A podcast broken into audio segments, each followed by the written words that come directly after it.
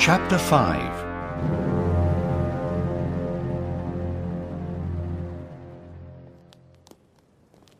They arrive at the Palace of Whitehall.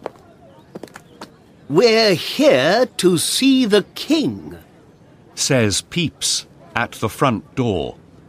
What's your name? asks the guard.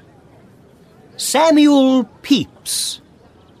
Wait here, sir, says the guard. A crowd of men is standing outside the door. They are all talking excitedly. We must wait for rain, says one old man.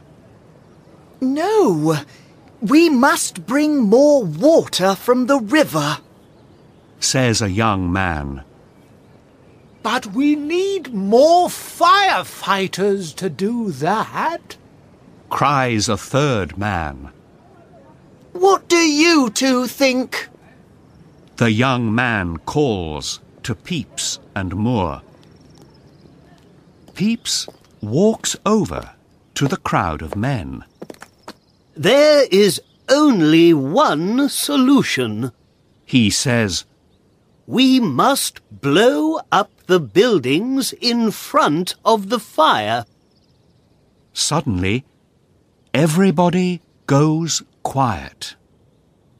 Blow up the buildings in front of the fire? says the young man. He is surprised. Yes, that's right, says Pepys. Just then, the guard cries, The king wants to see Samuel Pepys. Now, Pepys is surprised. Pepys goes into the king's room. Your Majesty, this is Samuel Pepys, says the guard. Good morning, Mr. Pepys, says the king. I hear you have news about the fire. Is this true? Yes, Your Majesty, says Pepys. The fire is now out of control, Your Majesty, says Pepys. We must do something very quickly. But what?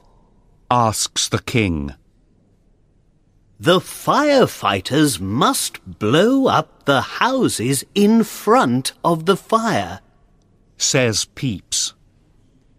Yes, cries the king. That's the solution.